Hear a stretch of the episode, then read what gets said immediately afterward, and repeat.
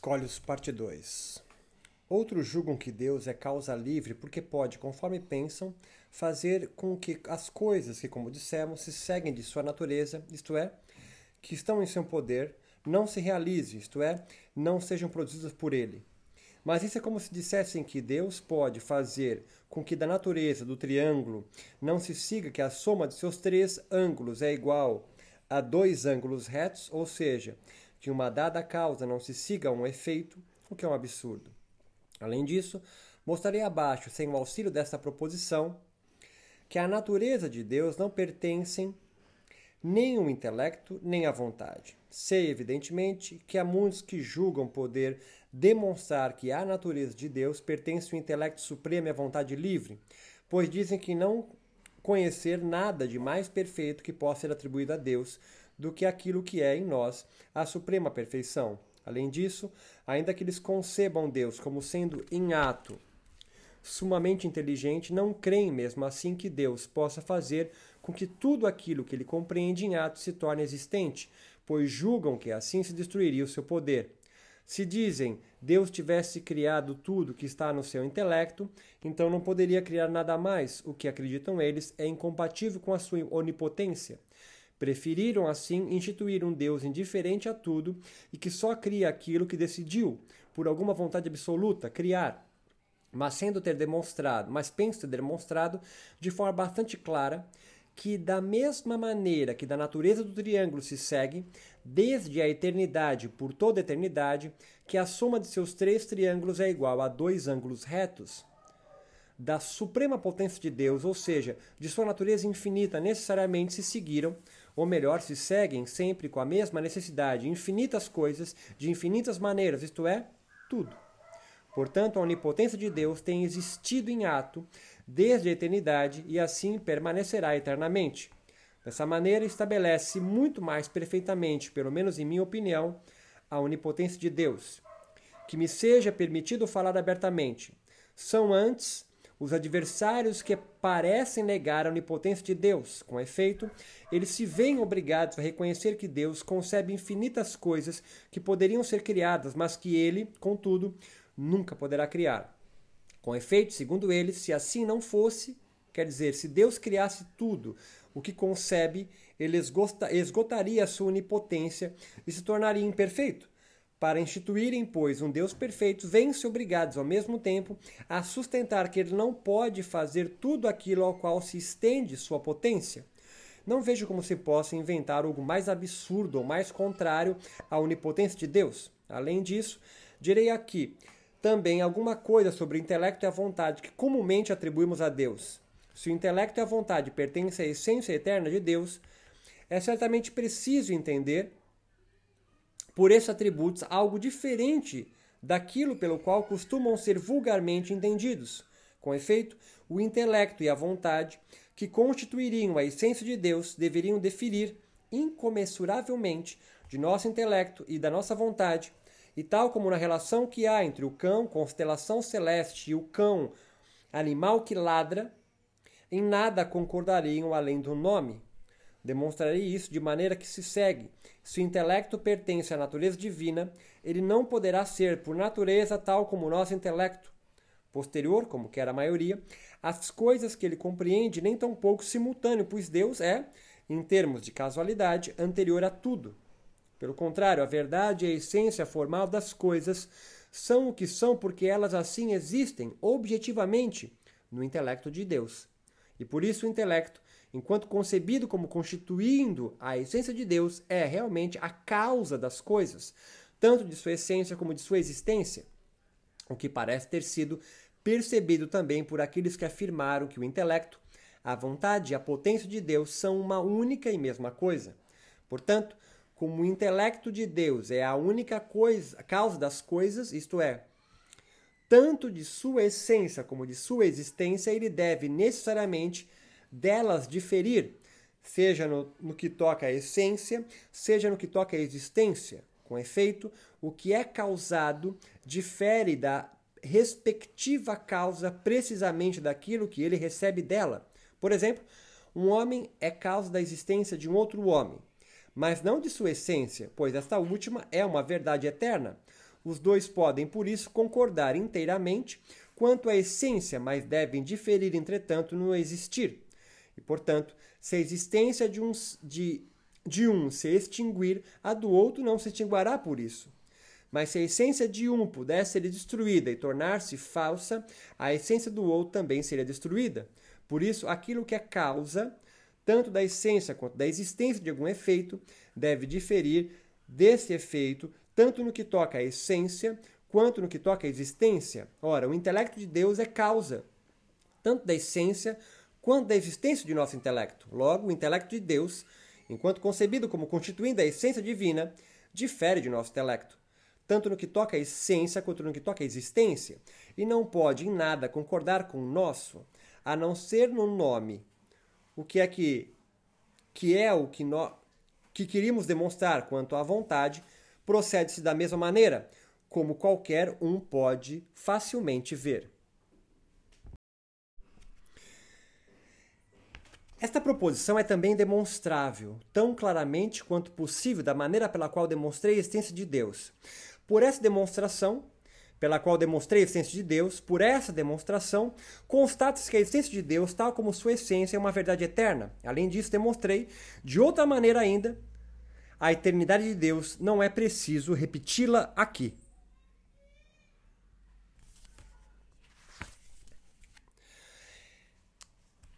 Com efeito, segue-se que, dada a natureza divina, dela se deve necessariamente reduzir tanto a essência quanto a existência das coisas e para dizê-lo de uma palavra, no mesmo sentido em que se diz que Deus é a causa de si mesmo, também se deve dizer que é a causa de todas as coisas, o que será formulado ainda mais claramente a seguir. Como certas coisas devem ter sido produzidas por Deus imediatamente a saber, aquelas que se seguem necessariamente de sua natureza absoluta e pela sua mediação dessas primeiras, outras que, entretanto, não podem existir nem ser concebidas sem Deus. Segue-se que 1. Um, das coisas produzidas imediatamente por ele, Deus, é absolutamente causa próxima e não apenas em seu gênero, como dizem, pois os efeitos de Deus não podem existir sem ser concebidos sem a sua causa. Não se pode propriamente dizer que Deus é a causa remota das coisas singulares, a não ser, talvez, para as distinguir daquelas coisas que ele produziu imediatamente, ou melhor, das que se seguem de sua natureza absoluta, pois por sua causa remota compreendemos aquela causa que não está, de nenhuma maneira, coligada ao seu efeito. Mas tudo que existe, existe em Deus e dele depende, de maneira tal que sem ele não pode existir nem ser concebido. A razão pela qual falo aqui de intelecto em ato não é porque eu admita que o intelecto exista sem impotência, mas porque, desejando evitar qualquer confusão, não quis falar senão daquilo que percebemos tão claramente quanto possível, isto é, da própria intelecção, uma vez que não há nada que percebamos mais claramente que isso. Não há nada, com efeito, que possamos compreender que não leve a um conhecimento mais perfeito da intelecção. Tudo demonstrado com uma clareza mais do que meridiana que não há absolutamente nada nas coisas que façam que possam ser ditas contingentes. Quero agora explicar brevemente o que se deverá compreender por contingente. Antes explicarei, entretanto, o que se deverá compreender por necessário e por impossível. Uma coisa é dita necessária em razão de sua essência ou em razão de sua causa. Com efeito, a existência de uma coisa segue-se necessariamente de sua própria essência e definição, ou da existência de uma causa eficiente. Além disso, é por uma dessas razões que se diz que uma causa é impossível, ou porque sua essência ou definição envolve contradição, ou porque não existe qualquer causa exterior que seja determinada a produzir tal coisa. Não há, porém, nenhuma outra razão para se dizer que uma coisa é contingente, a não ser a deficiência de nosso conhecimento.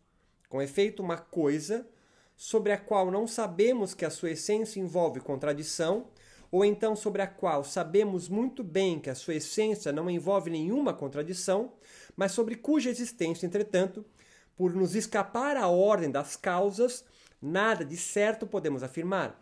Essa coisa, repito, não pode nos parecer nem necessária nem impossível, e por isso dizemos que é o seu que, que é ou contingente ou possível. Segue-se claramente do que, se procede, do que procede que as coisas foram produzidas por Deus em consuma perfeição, pois se seguiram necessariamente da natureza mais perfeita que existe.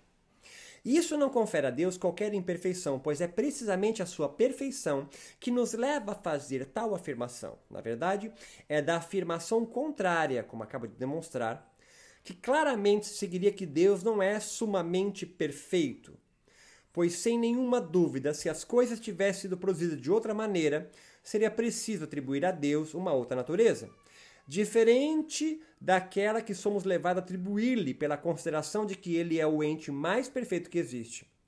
Não tenho dúvidas, entretanto, de que muitos condenam essa, essa posição por considerá-la absurda e não querem nem mesmo se deter a ponderá-la, pela única razão de que estão habituados a atribuir a Deus uma liberdade muito diferente da que propomos, ou seja, uma vontade absoluta. Mas tampouco duvido de que, se quisessem refletir sobre a questão e ponderar devidamente a série de nossas demonstrações, acabariam por rejeitar inteiramente a liberdade que agora atribuem a Deus, não apenas por ser frívola, mas também por ser um grande obstáculo à ciência. Não é necessário repetir aqui o que foi dito no escolho da proposição 17. Entretanto, para proveito deles, vou provar que, mesmo que se admita que a vontade pertence à essência de Deus, nem por isso se segue de sua perfeição que as coisas pudessem ter sido criadas por Deus de outra maneira e em outra ordem. O que será fácil de demonstrar que, se primeiramente considerarmos o que eles mesmos admitem a saber, que depende exclusivamente do decreto da vontade de Deus, cada coisa seja o que é, pois o contrário, Deus não seria a causa de todas as coisas. Consideremos, além disso, que todos os decretos de Deus foram instaurados desde toda a eternidade pelo próprio Deus, pois, do contrário, estaremos conferindo-lhe imperfeição e inconstância. Mas como na eternidade não há quando, nem antes nem depois, segue exclusivamente da perfeição de Deus, que ele nunca pode, nem alguma vez pôde, decidir diferentemente, ou seja, que Deus não existiu anteriormente aos seus decretos, nem pode existir sem eles. Dirão, porém, que, mesmo supondo que Deus tivesse feito a natureza das coisas diferentemente, ou que tivesse, desde toda a eternidade, decretado diferentemente quanto à natureza e à sua ordem, nem por isso seguiria que houvesse qualquer imperfeição em Deus. Ao dizer isso, entretanto, admitem ao mesmo tempo que Deus pode mudar seus decretos. Pois se Deus tivesse decretado quanto à natureza e à sua ordem, diferentemente do que decretou, isto é, se tivesse sobre a natureza querido e concebido diferentemente, ele teria tido necessariamente um intelecto e uma vontade diferentes do que agora tem. E se é lícito atribuir a Deus outro intelecto e outra vontade, sem nenhuma modificação de sua essência e de sua perfeição, pelo qual, por qual razão não poderia ele agora mudar seus decretos sobre as coisas criadas, mantendo-se, entretanto, igualmente perfeito?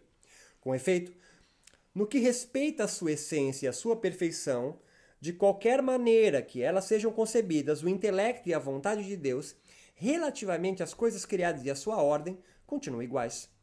Além disso, todos os filósofos que conheço admitem que não há um Deus, nenhum intelecto em potência, mas apenas um ato, ou em ato. Como, entretanto, o seu intelecto e a sua vontade não se distinguem de sua essência, o que também é por todos admitido Disso também se segue, portanto, que se Deus tivesse tido outro intelecto em ato e outra vontade, sua essência também seria necessariamente outra. Portanto, como concluí desde o início, se as coisas tivessem sido produzidas por Deus diferentemente do que elas agora são, o intelecto e a vontade de Deus, isto é, como se admite, sua essência, deveriam ser outros, o que é um absurdo. Como, pois, as coisas não poderiam ter sido produzidas por Deus de nenhuma outra maneira, nem em qualquer outra ordem, e como a verdade disso se segue de sua suprema perfeição, não há certamente qualquer razão sólida que se possa nos persuadir a crer que Deus não tenha querido criar todas as coisas que existem em seu intelecto e com a mesma perfeição com que compreende. Dirão, entretanto, que não há nas coisas qualquer perfeição ou imperfeição, mas que aquilo que há nelas, que se torna que as torna perfeitas ou imperfeitas, levando a que se diga que são boas ou más, depende apenas da vontade de Deus. E, portanto, se Deus tivesse querido, poderia ter feito com que aquilo que agora é perfeição se tornasse a suprema imperfeição e vice-versa. Mas o que significa isso se não afirmar abertamente que Deus, que compreende necessariamente o que quer, poderia fazer por sua própria vontade com que compreendesse as coisas de uma maneira diferente daquela pela qual ele agora as compreende?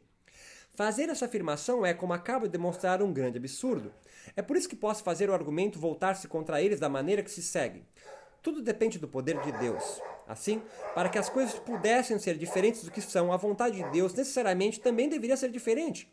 Mas a vontade de Deus não pode ser diferente, como acabamos de demonstrar, da forma mais evidente, em virtude da sua perfeição.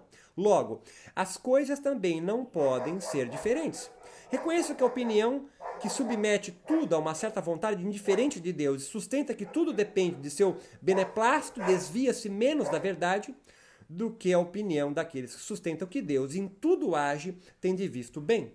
Pois esses últimos parecem supor a existência fora de Deus, de alguma coisa que não depende dele. Uma coisa que, ao operar, ele toma como modelo, ou uma coisa a que ele visa como se fosse um alvo preciso.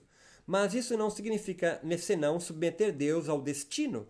Não se poderia sustentar nada de mais absurdo a respeito de Deus, que é, como mostramos, a causa primeira e única, causa livre, tanto da essência quanto da existência de todas as coisas. Por isso, não poderei, não perderei tempo refutando tal absurdo. O vulgo compreende por potência de Deus a livre vontade de Deus e sua jurisdição sobre todas as coisas que existem, as quais são, por essa razão, comumente consideradas como contingentes. Disse, pois, que Deus tem o poder de tudo destruir e de tudo reduzir a nada. Além disso, frequentemente compara-se o poder de Deus a dos reis, ao que, entretanto, refutamos. Mostramos ainda que Deus age pela mesma necessidade pela qual compreende a si próprio, isto é, que assim como se segue da necessidade da natureza divina, que Deus compreende a si próprio, como unanimemente afirmam todos. Também se segue da mesma necessidade que Deus faça infinitas coisas, de infinitas maneiras. Demonstramos, além disso, que a potência de Deus não é senão sua essência atuante. Portanto, é tão impossível conceber que Deus não age quanto ele não existe. Além disso, caso ele quisesse levar isso adiante, se poderia igualmente demonstrar não apenas que essa potência que o vulgo impinge a Deus é humana, o que revela que o vulgo concebe Deus como um homem ou a semelhança de um homem, mas também que ela envolve impotência, não quero, entretanto, tratar tantas vezes da mesma coisa. Só peço ao leitor insistentemente que reflita e volte a refletir sobre o que foi dito a esse respeito, até o final. Pois ninguém poderá compreender corretamente o que quero dizer se não tiver o maior cuidado em não confundir a potência de Deus com a potência ou a jurisdição humana dos reis. Antes de prosseguir, convém relembrar aqui o que demonstramos antes que tudo que pode ser percebido por um intelecto infinito como constituindo a essência de uma substância pertence a uma única substância apenas. E, consequentemente, a substância pensante a substância extensa são uma só e a mesma substância, compreendida ora sobre um atributo, ora sobre outro. Assim, também um modo de extensão e a ideia desse modo são uma só e mesma coisa, que se exprime, entretanto, de duas maneiras é o que alguns hebreus parecem ter visto como que através de uma neblina, ao afirmar que Deus, o intelecto de Deus e as coisas por ele compreendidas são uma única e mesma coisa. Por exemplo, um círculo existente na natureza e a ideia desse círculo existente, a qual existe também em Deus, são uma só e mesma coisa explicada por atributos diferentes.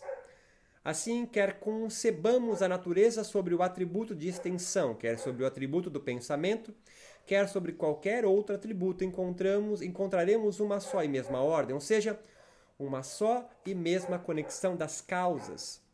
Isto é, as mesmas coisas seguindo-se umas das outras. E se eu disse que Deus é a causa de uma ideia, da ideia do círculo, por exemplo, enquanto é apenas coisa pensante, do próprio círculo enquanto é apenas coexistência, existência, foi só porque o ser formal da ideia de círculo não pode ser percebido senão por meio de outro modo de pensar, que é como que a sua causa próxima. E esse último modo, por sua vez, por meio de um outro, e assim até o infinito, de maneira tal que sempre que considerarmos as coisas como modos de pensar, deveremos explicar a ordem de toda a natureza, ou seja, a conexão das causas, exclusivamente pelo atributo do pensamento. E da mesma maneira, enquanto essas coisas são consideradas como modos de extensão, a ordem de toda a natureza deve ser explicada exclusivamente pelo atributo da extensão. O mesmo vale para os outros atributos. É por isso que Deus, enquanto consiste de infinitos atributos, é realmente causa das coisas tais como elas são em si mesmas. Não posso, por enquanto, explicar isso mais claramente. Se alguém desejando uma explicação mais completa desse ponto me pedisse um exemplo, eu não poderia realmente dar nenhum que explicasse adequadamente aquilo que falo, pois se trata de algo singular. Farei um esforço, entretanto, para, tanto quanto possível, fornecer uma ilustração. O círculo, como se sabe, é de tal natureza que os retângulos compreendidos pelos segmentos de duas retas que se cortam no seu interior são iguais entre si. No círculo está contida, portanto, uma infinidade de pares de retângulos iguais entre si. Não se pode, entretanto, dizer que qualquer deles exista a não ser à medida que o círculo existe, como tampouco se pode dizer que a ideia de qualquer desses pares de trirretângulos, pares de retângulos, exista a não ser à medida que está compreendida na ideia de círculo. Suponha-se agora que, dessa infinidade de pares de retângulos, só dois existam, a saber, E e D. Nesse caso, é certo dizer que as suas ideias existem não apenas à medida que estão compreendidas na ideia de círculo, mas também à medida que envolve a existência desses dois pares de retângulos, o que faz com que elas se distinguam das outras ideias dos outros pares de retângulos.